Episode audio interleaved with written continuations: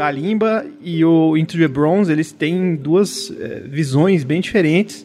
E os dois estão em financiamento coletivo ao mesmo tempo. Então acho que eu consegui juntar vocês dois para matar dois coelhos numa caixa dada só, porque eu sou preguiçoso. A realidade é essa. Entendi. Da minha vida. É sério.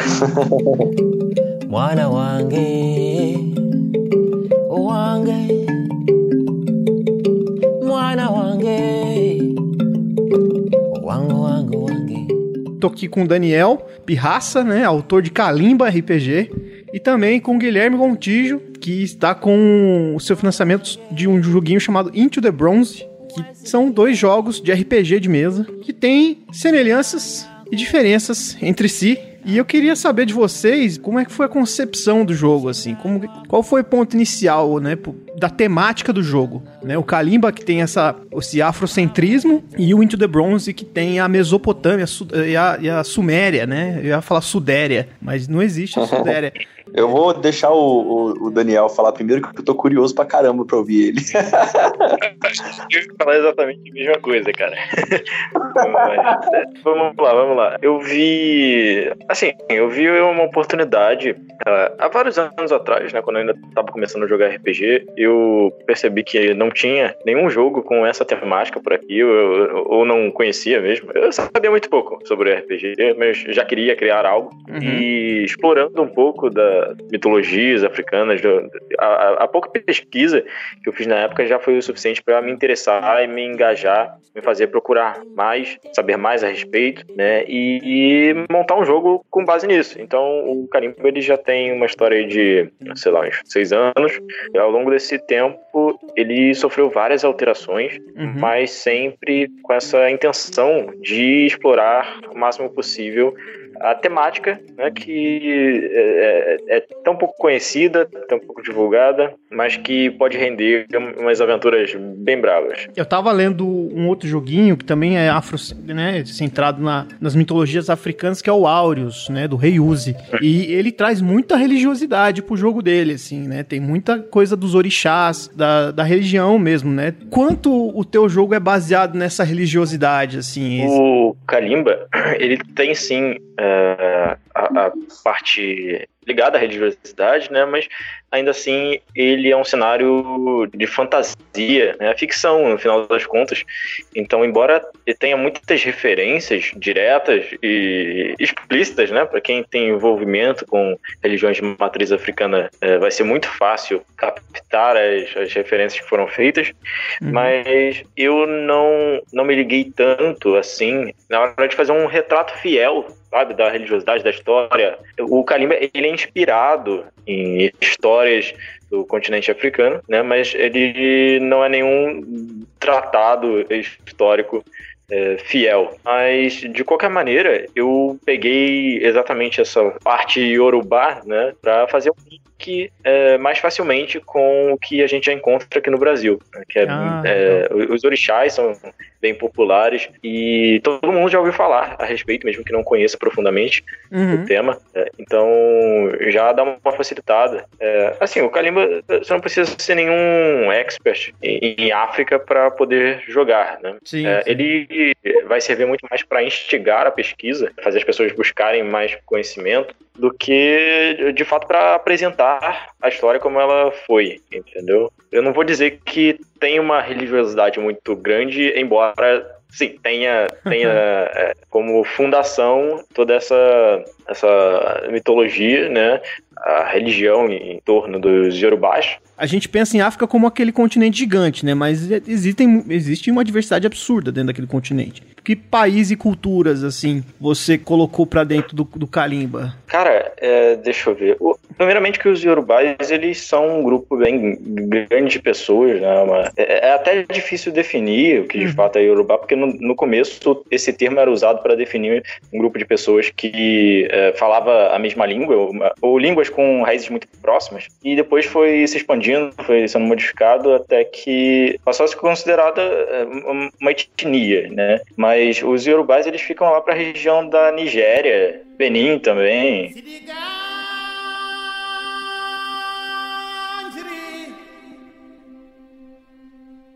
Qu-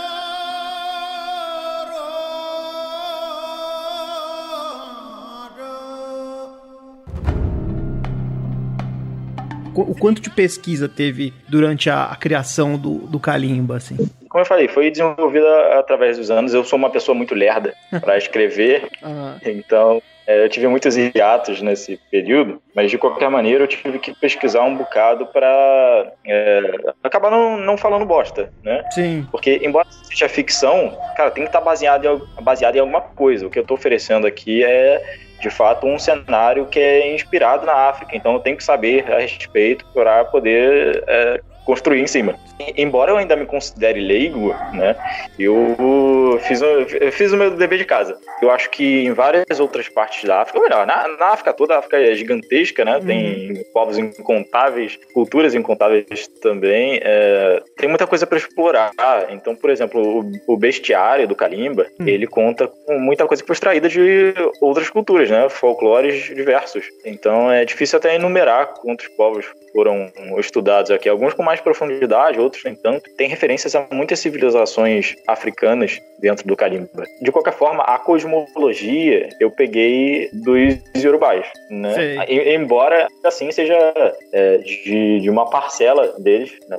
as crenças em si elas também são muito diversificadas dentro desse, desse povo, né? Aham. É, é- é complicadinho pesquisar sobre a África, mas é, me acrescentou muito na minha vida, sabe? Me, Uhum. me ajudou a crescer como pessoa mesmo. Pra mim, hoje, a, a África já não é aquele outro mundo, né? Que se conhece tão pouco. Me sinto bem feliz por estar um, um pouquinho mais próximo das minhas raízes, de qualquer forma. Claro. Entendeu? Putz, isso é muito legal, cara. Isso é legal demais. O quanto que mudou a tua visão das coisas que você enxerga hoje, assim? Produzir esse jogo, essa pesquisa, todo esse contato com a outra cultura, o que, o que fez você enxergar é, as coisas de um modo diferente, assim? Eu comecei a ver, é, ou melhor, ter mais atenção à questão da representatividade, porque eu acabei vendo o quanto as pessoas realmente se importam com isso e precisam disso. É, eu percebi o quanto é, o, o- não- só os negros, Uhum. mas outros grupos também têm muita dificuldade de encontrar um material que os represente de alguma forma,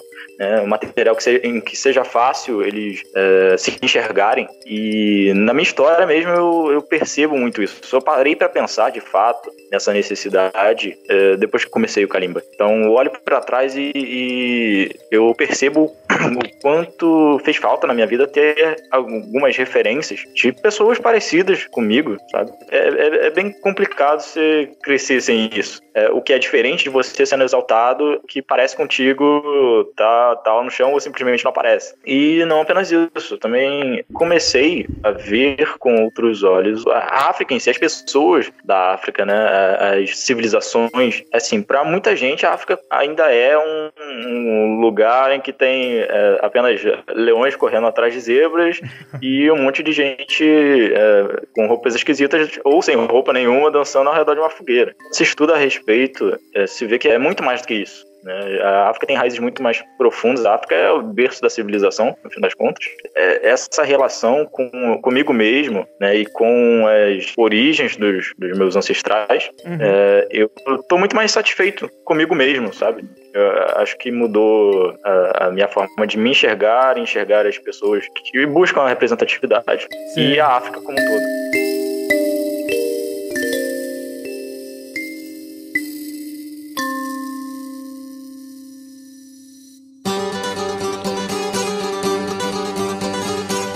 Pulando lá pro Eufrates e pro Tigre, Guilherme Gontijo, por que que você escolheu esse cenário sumério, cara? Qual a raiz dessa ideia? Tem algumas, na verdade. Mas acho que a principal raiz vem um pouco da minha infância. assim. Eu comentei isso já algumas vezes em outros podcasts, lives e tal. Eu cresci num, num ambiente cristão, assim. Então, a, a infância de uma criança no, que, que vai à igreja todo domingo e tudo mais, é uma infância você ouvindo ali as historinhas ali, muitas vezes do Velho Testamento, que tem histórias muito mais emocionantes que o Novo, né? Para uma criança, pelo menos. Ah, tem sim. guerra no Velho Testamento, tem um monte de coisa. Em vez do Novo, que é tipo, sei lá, 12 caras andando No Velho Testamento por tem três Sansão. anos com, com Jesus e escrevendo cartas, é isso, assim, o Novo Testamento. Mas o Velho Testamento tem um, tem um fator lúdico muito legal, assim, tem um, um caráter um pouco fantasioso, né? No sentido de elementos extra, extranaturais mesmo. Sim.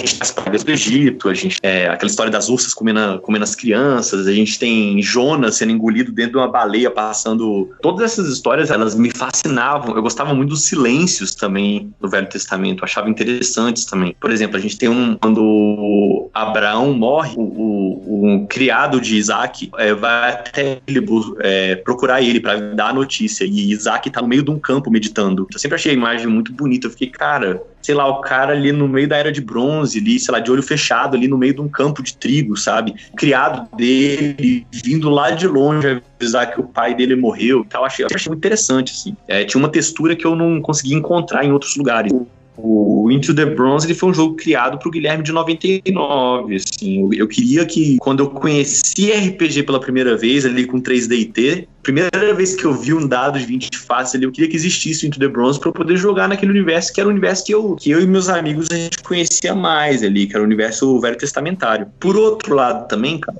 eu eu tenho uma. Assim, eu tenho. Ah, Eu não tenho nenhuma birra com DD nem nada, mas eu não, eu não curto alta fantasia. Isso não é muito, não é muito pra mim alta fantasia. Muitas raças e, e magia pra caramba e tal. Eu sempre curti algo. Se para ter magia, a gente fala de, sei lá, espada e feitiçaria, alguma coisa do tipo. Mas eu sou o tipo de cara que nunca curti muito é, os cenários de DD de um modo geral. Assim.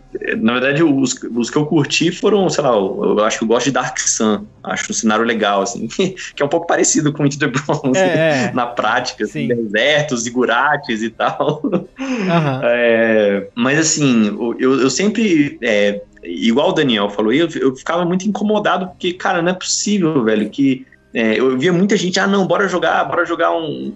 Vamos jogar, sei lá, tal cenário. E eu ficava, cara, não é possível que de tantas pessoas, sei lá, a gente tem 7 bilhões de pessoas no mundo, todo mundo escolha criar uma parada é, focada na Europa, assim, sabe? Com dragão, com os castelos, aquelas coisas bem europeias mesmo, assim, eu ficava, cara, pô, é legal pra caramba, assim, não é nenhuma birra que eu tenho, mas eu, eu tenho uma sede, sei lá, eu, eu gosto de falar pro Lucas Rolim, nosso caro amigo, que eu não sou um game designer, assim, eu sou um designer gráfico que ama RPG e que tem uma paixão por experimentação estética dentro dos jogos, assim, eu quero viver coisas diferentes, aventuras diferentes, eu quero ser pego de surpresa. Sim. Então, o, o- meu impulso pra criar um, um RPG na Suméria, ele, ele é um pouco do brilho que eu via no, no Yun Suin, por exemplo, que é um cenário para D&D BX, é um cenário meio indiano, ele pegou uma fantasia meio indiana, então tem tipo, tem um povo crustáceo e tal.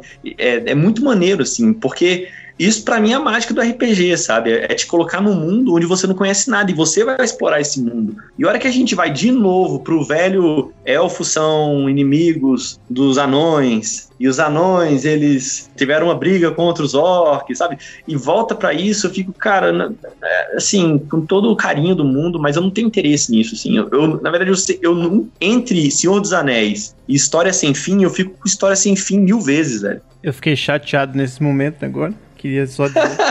Eu, eu amo Senhor dos Anéis, sabe? Eu amo Senhor dos Anéis, mas entre Senhor dos Anéis e, sei lá, Simba, eu fico com Simba. Entre Senhor dos Anéis e Dark Crystal, eu fico com Dark Crystal na hora. É, cara, eu ia te perguntar uma parada. O, Into the Bronze é um jogo 100% old school, né? Da, da, da renascença old school. Cara, eu não, sei, eu, eu- eu não sei a porcentagem do quanto ele é, mas ele certamente se encaixa dentro do espectro, o E- SR. E é um estilo de jogo que você gosta mais, assim? É um estilo de se jogar, Total. assim? Você bebe de muitas fontes do SR. Tem muita tabela, né? E dessas tabelas, principalmente naquelas que a gente viu ontem, por exemplo, assim, a gente tava jogando ontem no, no Câmara Obscura, né? E aí tem umas tabelas de geração de aventura, e essas tabelas já entregam muito do estilo do cenário, assim. E Aham. a pergunta que eu tenho pra você é a mesma que eu fiz pro Daniel, assim, o quanto de pesquisa você fez pra gerar essas tabelas, pra criar, en- cri- eh, encontrar essa mitologia suméria pra imprimir nessas tabelas, entendeu? Tanto da arte, né, que porque o livro ele é todo de domínio público com arte do estilo sumério, né, macedônio, macedônio? Mesopotâmico. Não. Olha lá, é mesopotâmico.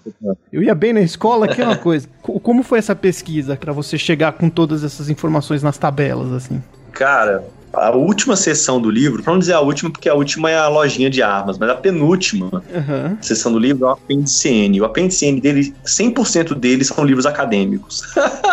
não tem um romance lá, assim, não tem um, um Jack Vance, não tem um Robert E. Howard. Aham. E- Infelizmente, eu gostaria muito que tivesse. Eu tô vendo aí que no Calimbra eles estão trazendo, inclusive, ficção dentro do financiamento coletivo. Eu acho isso muito maneiro, porque traz referência, né? Então, sei lá, mesmo a pessoa que não, depois que o RPG financiou e tudo mais, dá pra colocar o livro da ficção que foi financiado numa, numa, numa Amazon pra vender ali, pra pessoa que quer comprar só o livro de ficção. Aham. E tem uma referência, uma referência maneira, assim, de fantasia, alta fantasia é, afrocentrada, né? E, e você pegou esses Mas, assim, estudos de onde, cara? Cara, muito livro de Cambridge, muito artigo científico também da, do, dos setores de história da- das universidades. Aham. Eu peguei alguns livros que são totalmente específicos, assim, do tipo é, receitas médicas para doenças induzidas por fantasmas na Suméria. Nossa, E aí é só a pesquisadora traduzindo os textos sumérios que eram espécies de receita médica ali. Sim. Então ela pegava só essas tábuas que eram receitas médicas com fórmulas. É, maneiras mágicas, e aí dentro delas eu, eu- eu nem usei elas para magia do sistema, eu usei elas muito mais pro contexto que estava ali dentro, assim, como é que eram as doenças, né, induzidas por espíritos, e que espíritos eram esses, e quais eram os sintomas, isso, isso vai gerando um- uma riqueza muito grande para você, né? Eu, eu li muito sobre arquitetura também na Suméria da Era de Bronze, é, mitologia também da Era de Bronze. É incrível isso, né? A gente acha que a gente faz parte de um nano nicho, mas tem outros nano nichos mais nano que a gente. Então, tem, cara, tem no, no Spotify, se você escrever Mesopotâmia no para procurar podcast lá, é impressionante assim. Tem podcast de histórias de batalhas navais. Aí ele vai falando como é que era a vida marítima na Mesopotâmia, como é que os barcos eram feitos. é, quais eram os costumes, quanto que um pescador era pago, quanto que um servente num navio era pago. Tem um podcast maravilhoso chamado Taste of the Past, Hum, sabor do passado. É um podcast sobre história da comida, Ah, em que hora. cada capítulo ele, ele cobre uma receita, né? Tipo, sei lá, a história do hambúrguer, a história do cheddar, né? As guerras dos temperos, e assim vai, né? E ele tem, tem um capítulo só sobre pão na Mesopotâmia e um outro capítulo só sobre, a sobre receitas de cerveja da Suméria. E a, a cultura da cerveja, mercado de cerveja na Suméria e tal. Então, acaba que quando você vai ouvindo isso, você vai, vai ganhando novas ideias, né? Sim. Numa dessas que eu descobri que, sei lá, existia é, dominações autocráticas, né? Dominações totali- to- totalitarismos que se baseavam no controle da água. Nossa, Tipo, di- ditaduras aquíferas. os caras regulavam a água, para os caras não, não plantar, não tomar água, nem nada. Então eles dominavam as cidades mais próximas dos rios, dominavam os vilarejos mais distantes, porque eles controlavam os dutos que levavam água para os vilarejos. Caraca, velho. Você começa, então, por exemplo, beleza, numa brincadeira dessa a gente descobriu que tem dutos. Então a gente já pode ter uma toda uma aventura explorando os dutos da Suméria embaixo da cidade dos Zigurates, alguma coisa do Sim. tipo.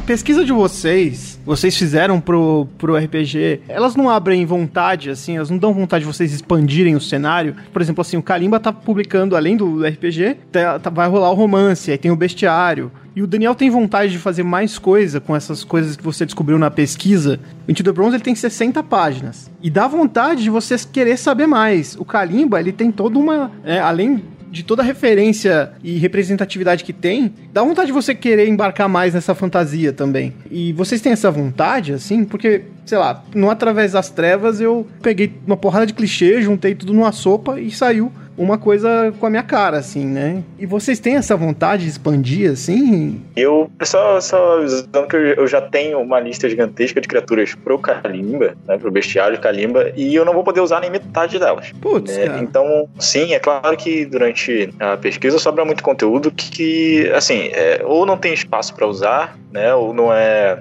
o, o momento certo, ou, ou simplesmente pode ser explorado depois. Eu tenho planos, sim, para fazer mais conteúdo pro Kalimba, inclusive para Craftbox, que é o serviço de assinatura da RPG Craftando, né, que é a editora que está lançando o Kalimba. É, mensalmente, as pessoas vão receber algum materialzinho de, de Kalimba, entende? Eu quero é, continuar é, com a minha pesquisa, porque tá fazendo muito bem para mim, para minha cabeça. E também, é, de qualquer forma, dá uma satisfação tremenda de você tornar ainda maior aquela criação. Ver que tem um pessoal interessado, consumindo. A- a- Acho que, que sim, eu, eu vou por um bom tempo ainda produzir mais conteúdo. Legal, legal. Que bom, que bom, né? Estamos aí. E você, Guilherme, você tem interesse aí de aumentar o, o Into the Bronze de alguma maneira? De maneira oficial, não, né? Tipo assim, criar suplementos. Eu, eu, na verdade, nunca gostei disso. é um jogo por combinação de tabelas, né? Assim, que você cria as aventuras, os cenários. Então, a quantidade de coisas que dá pra criar nessas 60 páginas, ela é, ela é gigante, assim. A gente... É exponencial, né? Não, Sim. não é- não é um parágrafo, mas cada vez que você rolar ali, você vai ter uma, uma coisa completamente diferente. Inclusive, eu, eu fiz um daqueles peer hands, que são aqueles sites que você pode fazer é, rolagens aleatórias ali cada vez que você carrega ele. Eu fiz um dele pro Into the Bronze Aham. e direto eu uso ele pra gerar as aventuras, assim. Então eu só carrego lá e ele gera pra mim uma frase com um gancho de aventura maneiro, numa região super legal, assim. O caraca, ficou legal pra caramba isso aqui. Aham. E cada vez que eu vou lá é um novo. Então eu, eu sinto pouco a necessidade de criar coisas novas. O que eu sinto, na verdade, é, tá dentro do meu plano fazer um SRD para que outras pessoas que queiram possam produzir material e vender material é, relacionado a esse universo da Mesopotâmia, da Suméria, da Era de Bronze. O que seria um SRD, Um, cara? S- um SRD é uma espécie de diretrizes. Pra, se, se você quiser criar um panfleto, por exemplo, um zine de RPG e colocar lá compatível com. E tem um logo bonitinho, Into the Bronze, se você quiser fazer isso, é, existem algumas diretrizes para que você deve seguir, né? Então, tem algumas regras ali, que são regras, na verdade, mais de convivência e, e- e regras um pouquinho políticas do que qualquer coisa. Não tem, eu mesmo não ganho nada por esse RPG que você vende. É mais no sentido de, sei lá, se eu colocar um RPG aqui, aqui na Suméria da Era de Bronze, teve uma viagem no tempo e Hitler é o herói, eu posso me valer do direito de falar, cara, infelizmente você não vai poder colocar o, o logo do meu jogo na capa desse negócio Ah, aí entendi. não tem nada a ver com o que eu, com o que eu penso. Tem muito mais a ver com isso, sim. Ou então se a pessoa, sei lá, quiser de repente, eu quero fazer aqui um anel no meio da, da Suméria da Era de Bronze e hobbits aparecem e, e o Gandalf faz uma ponta também num zigurate e tal. Eu falo, cara, muito legal sua ideia, mas ela, ela foge muito da proposta, né, do, do, do Into the Bronze. Ou você vai ter que adaptar ela e tudo mais. E aí vem um arquivinho junto com todos os logos em várias cores diferentes, com fundo transparente, alta resolução. Basicamente é isso. É- Essa é a primeira coisa. A segunda é que eu, eu tô escrevendo já um. O plano é ser uma revista, uma revista trimestral. Eu não sei se eu conseguirei. Aham. Porque eu vou. No trimestre que eu vou lançar ela, eu também serei pai pela primeira vez. Olha, Então- parabéns. Serei, obrigado, obrigado. É, em, em- em outubro. Em outubro eu serei pai. E eu- o plano é lançar ela em 1 de setembro. Então eu tô correndo com ela. E eu não queria correr muito. Eu ainda quero rolar uns playtests. A revista chama South Rex. É uma revista onde eu vou produzir conteúdo. Não só para os jogos que eu faço, tipo conteúdo extra mesmo. Mas para outros jogos de, de autores. De autores nacionais também. Conteúdo independente, né? Nada nada que usa o logo deles, nem nada mais. A ideia é que, inclusive, tem um QR Code na matéria, por exemplo, se eu fizer algum conteúdo para Kalimba, sei lá, eu faço aqui, é, sei lá, uma tabelas de, sei lá, de, de raízes mágicas e temperos maravilhosos para Kalimba. Eu coloco lá o link para a compra do jogo, coloco é, o nome do autor, coloco um QR Code também que já, já cai na página de venda do jogo. A ideia é justamente fomentar isso. Nessa primeira agora, eu, eu devo escrever algumas coisas. Vai ser onde eu vou colocar lore, por exemplo. É, é o tipo de. É onde eu desago lore. Eu, particularmente, não curto muito ler lore. Sei. É, porque de modo geral, acho que você acaba não usando aquilo no jogo, né? Ele não é, ele não é crucial pro jogo. Mas quando você quer um jogo naquele sentido, ele é muito útil. É. Então eu acho que ele é muito mais um material de apoio, assim, do que algo pra estar no livro principal, minha opinião, né? Sei. Por exemplo, quando eu tava fazendo Através das Trevas, eu, eu não soube direito a medida disso. Eu só falo mal do meu próprio jogo nesse podcast, né? É uma bosta. Esquisito demais. é, então, eu- é que eu sou honesto, assim. Eu, eu tô falando o quanto eu me, eu me esforcei pra fazer a, a parada. O meu jogo é legal. Joguem.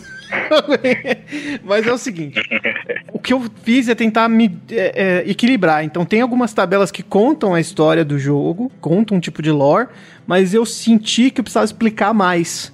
E aí eu descrevi essas tabelas num, num texto corrido, né? Então eu tenho essas duas coisas no Através das Trevas, né? É- e ao mesmo tempo nas aventuras extras também. Como é o Kalimba, cara, Daniel? Como é que você apresenta o cenário, assim, de Kalimba pra galera?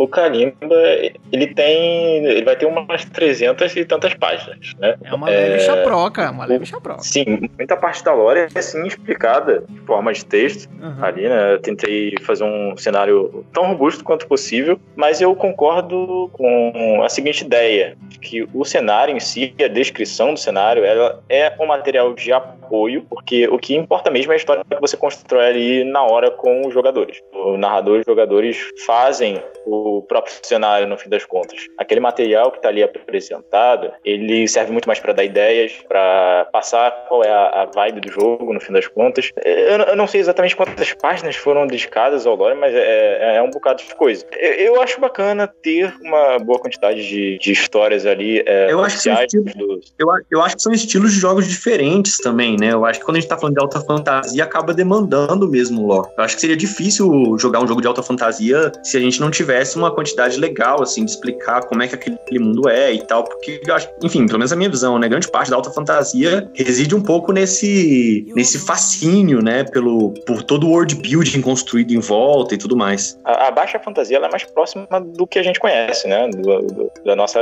realidade. Aham. Claro que também tem elementos, muitos elementos fantásticos, né? Mas é, a intensidade deles é, é bem menor e muitas regras que existem aqui também servem para lá. Né? Então tem coisas básicas que você não, não precisa explicar no cenário de, de baixa fantasia. Você sentiu uma necessidade maior por explicar mais coisas, por fazer um cenário que não seja eurocentrado, assim? Você sentiu uma necessidade maior de, de descrever mais as coisas? Senti com, com certeza. É, na verdade, essa talvez seja uma, a maior razão pela qual eu escrevi uma boa quantidade de lore. Porque as pessoas simplesmente não têm contato com a, a cultura africana em geral. Né? Tem muito, conhecimento, muito pouco conhecimento a respeito. Achei que seria muito útil colocar é, mais coisas ali para a pessoa realmente sentir qual é, é, qual é a do sistema, no fim das contas. Também instigar, mas a, a- eu, eu quis mostrar que a África tem de fato muita coisa a oferecer, questão de narrativa. E eu explorei o máximo que, que eu pude ali, tá? Tá um cenário bem, bem vasto. É claro que tem muita coisa que simplesmente não convém explicar, né? Tem que deixar grandes brechas para os jogadores trabalharem. Eu Aham. quis também deixar fazer um cenário bastante livre. Né? Muitas são as ideias e poucos são os, os decretos, poucas são as regras de fato daquele cenário, entendeu? Tem uma margem muito grande de para os jogadores interpretarem né? da forma que eles quiserem, jogarem da forma que eles quiserem. E a essência tá ali. Você decide o que vai fazer com aquilo, entendeu? Como vai jogar dentro do cenário de Kalimba. Cada um vai ter o seu, o seu Kalimba no fim das contas. Que bacana. Kalimba é um instrumento musical, né? Tem um instrumento. Exatamente. Aham. É muito gostoso ouvir esse instrumento.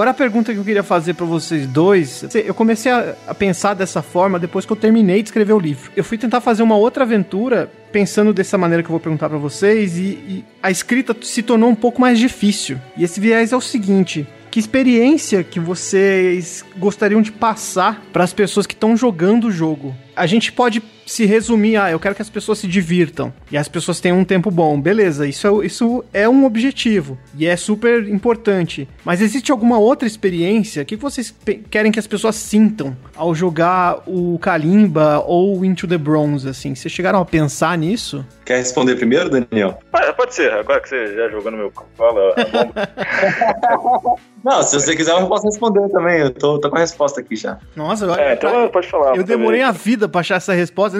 Pra mim tá, tá aqui. Pra mim tá, já tá na ponta da língua. Manda lá. O que eu quis, a a experiência que eu quero que as pessoas tenham é, jogando Into the Bronze é uma, experi uma experiência de, de exploração estética. É por isso que o Into the Bronze ele existe, assim. Ele, ele existe porque ele tira você do lugar. Na verdade, ele te coloca no mesmo lugar que você tava quando você jogou RPG pela primeira vez. Quando eu joguei pela primeira vez, não existia nenhum. Assim, não era tão comum. A fantasia não era tão comum na cultura pop, né?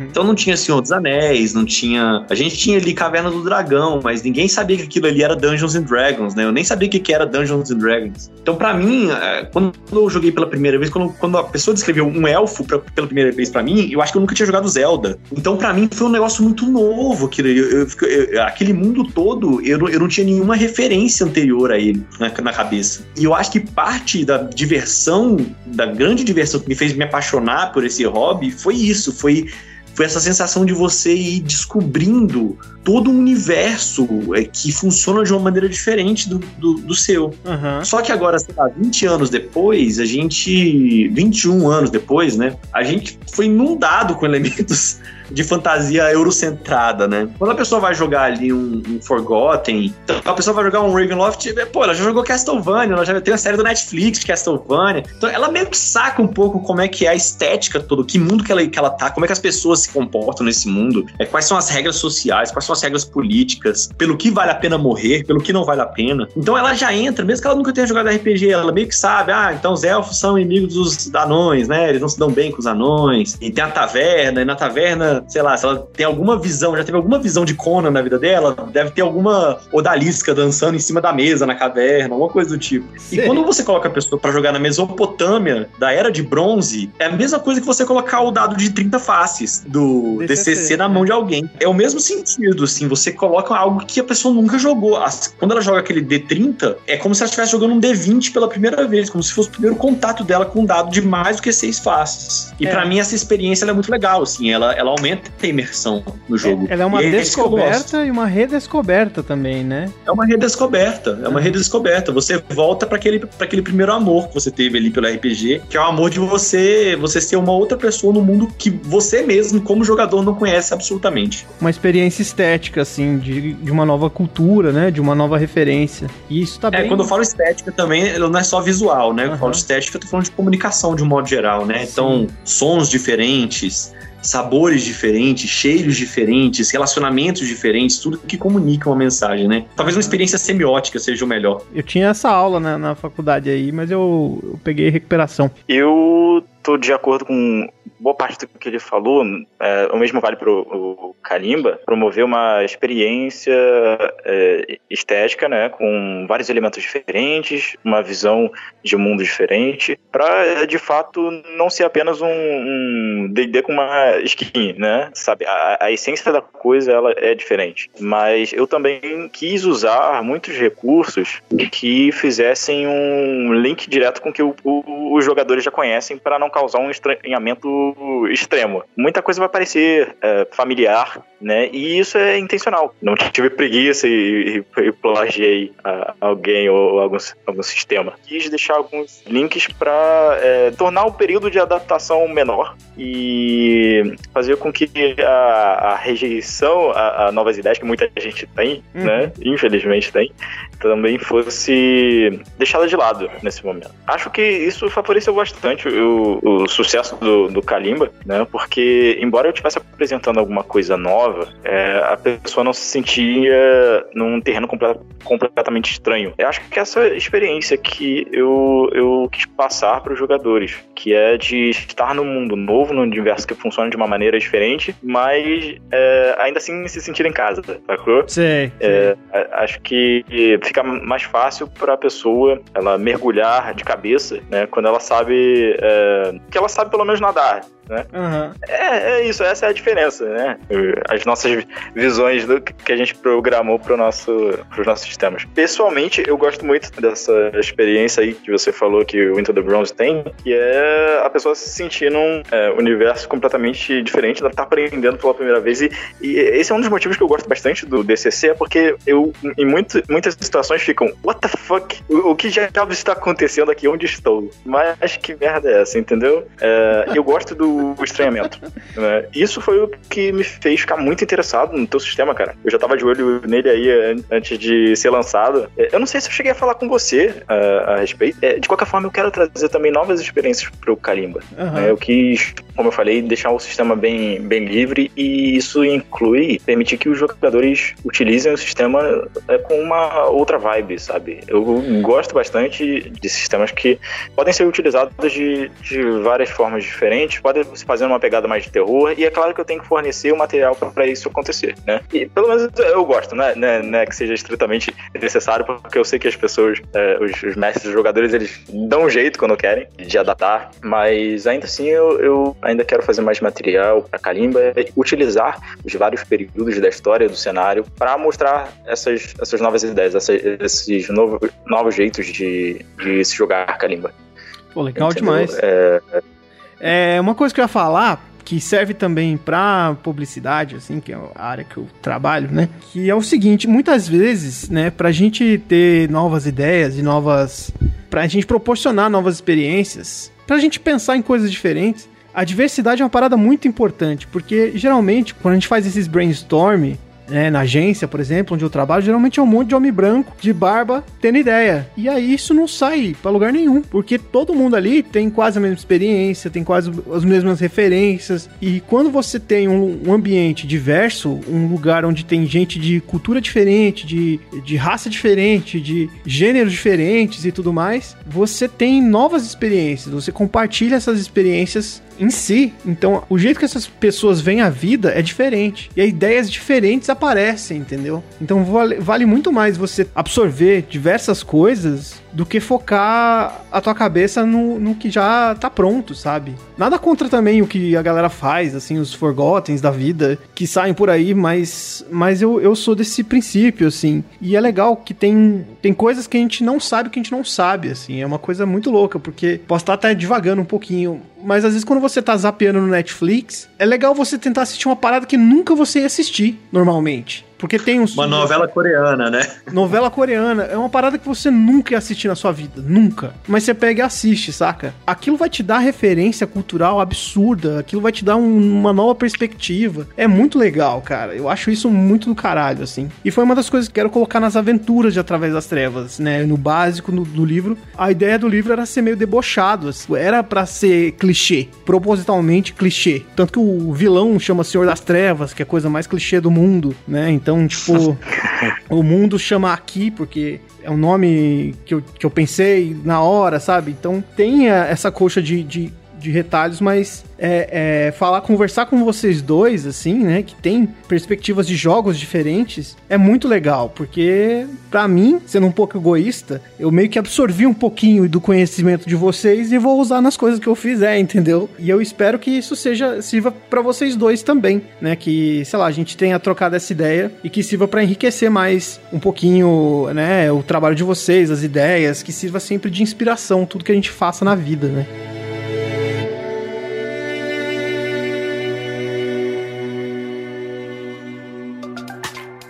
O Into the Bronze, ele tá. é, foi financiado, né? Ele já tá com 116%. Ele vai acontecer, então. Ele tem é, valores ali para todos os gostos, né? O valor menor você consegue o livro por 25 reais, com, as, com ficha, com tudo, no PDF, né? E ele tem alguns pacotes ali promocionais que você leva não só o Into the Bronze, mas leva também um pôster dele com é, stickers, né, adesivo reflexivo, leva também mais um monte de PDF de outros jogos que eu criei já. Então, ele vai acontecer, ele diferente da maioria dos financiamentos coletivos, ele não tem nenhuma meta extra, por- simplesmente porque como eu vou ter meu filho, né, em outubro, eu quis tornar a operação mais simples possível de eu conseguir fazer tudo, entregar tudo no prazo para todo mundo. E se eu colocasse muitas metas extras, ia acabar me embananando um pouco. Pois é, eu sei como é isso. Vocês fizeram o Então, financiamento eu quis- no tempo certo, quis- porque assim que eu fiz o meu, deu Covid. Falei, é galera, Nossa. terminou o financiamento. Plá, Covid. Então, pra mim, deu uma ferrada aí no rolê. Então, é, não existe nenhum perigo de você apoiar agora. A ideia é justamente que eu faça alguns filtros pro Instagram do Into the Bronze para você tirar com a sua mesa maneira quando essa pandemia acabar. Um momento eu faça as fichas do Into the Bronze no, no Roll20, mas isso é mais complicado porque envolve HTML eu odeio qualquer coisa que se aproxime um pouquinho de código. Mas de qualquer forma, a ideia, a ideia é justamente que a gente. é, o- o- eu não tenho nenhum plano agora de escrever novos jogos. Meu plano é de dar suporte pro Into the Bronze na revista que eu penso lançar em 1 de setembro. Talvez eu vá lançar um pouco mais tarde, mas ainda esse ano, trazendo tabelas novas. Nessa revista, por exemplo, já vai vir uma tabela de pimentas alucinógenas. Vai vir uma cidade point crawl com descrição dos lugares, alguns PCs, vai vir um lore também para um, um dos deuses da Suméria. Então, a ideia é justamente a gente é, trazer um conteúdo e conseguir é, dar um apoio para a comunidade, que já aconteceu, né? Como ele está financiado, já está Uhum. tudo certinho para acontecer. Se você ficou interessado no Into the Bronze, vai lá em catarse.me barra Into the Bronze e você pode ler toda a campanha lá e ver todos os apoios possíveis. E você, Daniel, como é que é o catarse? Do, como é que tá sendo o catarse do Kalimba? É, ah, aquele infarto também é meu primeiro financiamento coletivo. E assim, a- a- nós conseguimos bater a meta em cerca de 30 minutos depois do, do lançamento. Lançou no dia 27. brother, que isso? E, e a gente está atualmente com 36.200. 36.200 e 195 apoiadores. É uma, é uma marca bem bacana. Ainda tem muita coisa para desbloquear, muitas metas extras. A gente já bateu, deixa eu ver, se eu não me engano, umas 7 metas extras, cara. A meta básica tava em 7 mil. Tanto que a gente tava assumindo algum risco de, que caso é, batesse só a, a meta básica, a gente ia ter que desembolsar uma grana para fazer o projeto acontecer. É, Eu fiquei muito feliz porque a, a RPG Craftana entrou de cabeça mesmo no projeto e a gente se empenhou bastante e conseguimos torná-lo realidade, né? Agora é, é- é entregar o, o material bonitão, né? O Kalimba ele vai ter é, capa dura, formato A4, 300 páginas, mais ou menos. É, Nós já desbloqueamos inclusive um suplemento, né? Que é voltado para campanhas vilanescas, campanhas malignas. Ele também vai ter capa dura, né? O Malditos Zimirongas, Uhum. que chama. E, e, é, é, tô, tô, tô bem feliz. A gente tá colocando um bocado, bocado de conteúdo mesmo, né? A gente já tem aventuras especiais desbloqueadas que vão ser escritas lá pelo o Luiz Henrique Heavy, sabe? Do, do Heavy Salsa. Sei. Ele lançou o Alvorada, Anos 20. Ele já tem uns jogos aí na, na, na conta. E o Jorge Valpassos, que eu acho que todo mundo aí conhece também, né? Pô, o Jorge é muito legal, cara. Deixa eu perguntar, você tem vontade de lançar na gringa o Kalimba? Sim, se a gente conseguir é, alguém pra traduzir essa bagaça aí, porque é, eu, eu acho que tradução é, é um serviço extremamente caro. Assim, eu não tenho experiência no ramo editorial, mas os é, é, o que me falaram de orçamento me assustou. Mas É. talvez um dia a gente consiga assim colocar o, o Kalimba lá pra fora, acho que faria sucesso, né? Ele tá é, ele tá muito bonito. Tá mesmo. De, a capa, a capa ficou bem bacana, as ilustrações internas também. Vai- acho que vale a pena pensar, Daniel, não, em levar pra fora, porque primeiro tem pouquíssimo lá fora, tão pouquíssimo quanto te- tinha aqui no Brasil, tem fora do Brasil. E eu acho que o livro tá muito bonito, cara, faria um sucesso lascado.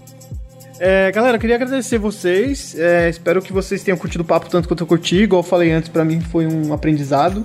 né? espero que pra vocês também sirva, porque eu gosto muito de trazer isso pra galera que participa. Ai, caraca, que susto meu coração. A porta bateu aqui com o vento e eu não vi. Eu ouvi. Será que foi o vento? Eita, Eu não vou ferro. nem olhar pra trás. Eu não vou nem olhar pra trás. Nossa.